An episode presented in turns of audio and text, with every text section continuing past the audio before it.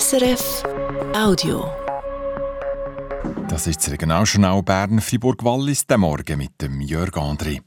Die Berner Young Boys haben sich nächtig in Lissabon mit einem 1:1 Unentschieden von der europäischen Fußballbühne verabschiedet.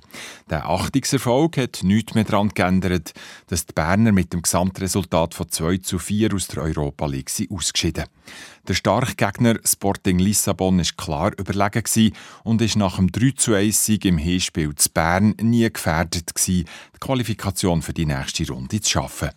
Das Unentschieden bei den heimstarken Portugiesen schätzt der Mannschaftskapitän Fabian Lustenberger so ein.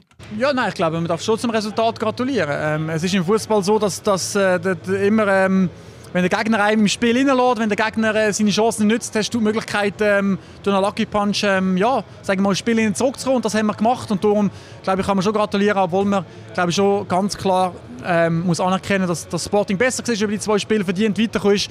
Und ähm, ja, uns in gewissen Momenten auch vielleicht die Grenze aufgezeigt hat. Aber ähm, ich glaube, nicht umsonst sind sie, sind sie so gut drauf, wenn so viele Spiele in Folge gewonnen und, und sind, äh, glaube ich, in Europa eine sehr, sehr gute Mannschaft. Berner können sich vor allem bei ihrem Goalie David Vobaumos bedanken. Er hat den Penalty gehabt und seine Mannschaft mit ausgezeichneten Paraden im Spiel gehalten. Der Trainer Raphael Wicki war vor allem mit der zweiten Halbzeit von seiner Mannschaft zufrieden. Gewesen. Ja, also man hat ja gesehen auf die zwei Spiele, dass da eine Mannschaft gegenüber ist gestanden, die, stärker ist als wir, die ein unglaubliches hohes Niveau hat. Und da hat es zwei absolute perfekte Matches gebraucht, die haben wir nicht gehabt. Trotzdem haben wir hier heute ein Unentschieden äh, nicht erkämpfen Ich glaube, die Mannschaft hat sich das aufgrund von der zweiten Halbzeit auch, auch verdient, mit dem Mühe und dem Willen, was, sie haben. Natürlich ähm, braucht es ähm, auch immer ein bisschen Glück, dass eben ähm, die Chancen wahrscheinlich nicht machen. Aber ich denke, so wie die Mannschaft nach der Pause ist rausgekommen, ähm, das darf nicht schon über Vertreibung geben, das darf nicht schon wieder ein gutes Gefühl geben, obwohl er uns geschieden sind. Schon am Sonntag geht es für IB in der Super League weiter, dann kommt es zum Spitzenkampf gegen Servet. Der Winter 1999 hat die Wettergeschichte geschrieben. Innerhalb von ein paar Wochen hat es so viel Schnee gegeben, dass überall in den Alpen nicht mehr viel ist gegangen.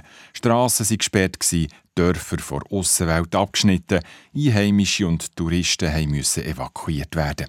In der Schweiz sind in diesen Wochen 17 Menschen ein- oder wegen Lawinen gestorben. Der Winter 99 hat aber auch dazu geführt, dass es beim Lawinenschutz ist vorwärts gegangen. Sabine Steiner. Es war die grägste Lawine im gesamten Alpenraum in dem Lawinenwinter 1999, die Gradlawine, die sich auf der Bellalp oberhalb von Natersch gelesen hat. Ein riesiger Sachschaden hat es gegeben, Menschen sind aber keine umgekommen. Man hat rechtzeitig evakuiert, aber man hat einfach ein riesiges Glück gehabt, sagt der Peter Schwitter. Er war dazu im Krisenstab der Gemeinde. Das hat Folgen gehabt. 1999 hat hier oben auf der Bellot natürlich einen gewaltigen Prozess ausgelöst. Man hat äh, gewusst, äh, so etwas darf sich nie mehr wiederholen. Was aber machen, dass sich das nie mehr wiederholt, das sei die grosse Frage, erzählt der Peter Schwitter. Er ist mittlerweile Chef vom Regionalen Sicherheitsdienst. Der Lawinenschutz ist zu seiner Lebensaufgabe geworden. Die Region hat im Winter 99 massiv in den Lawinenschutz investiert. Zuerst in Schutzverbauungen im Hang, bald aber haben wir gemerkt, dass es nötig war, gezielt Lawinen zu sprengen oder wie Fachleute sagen, Lawinen zu schiessen. Zuerst aus dem Helikopter raus, mittlerweile hat es auf der Bellalp fix installierte Sprenganlagen. Wir können Tag und Nacht schießen. Wir brauchen kein Sichtverhältnis. Wir können während dem Schnee schießen und wir können portionenweise immer wieder schießen.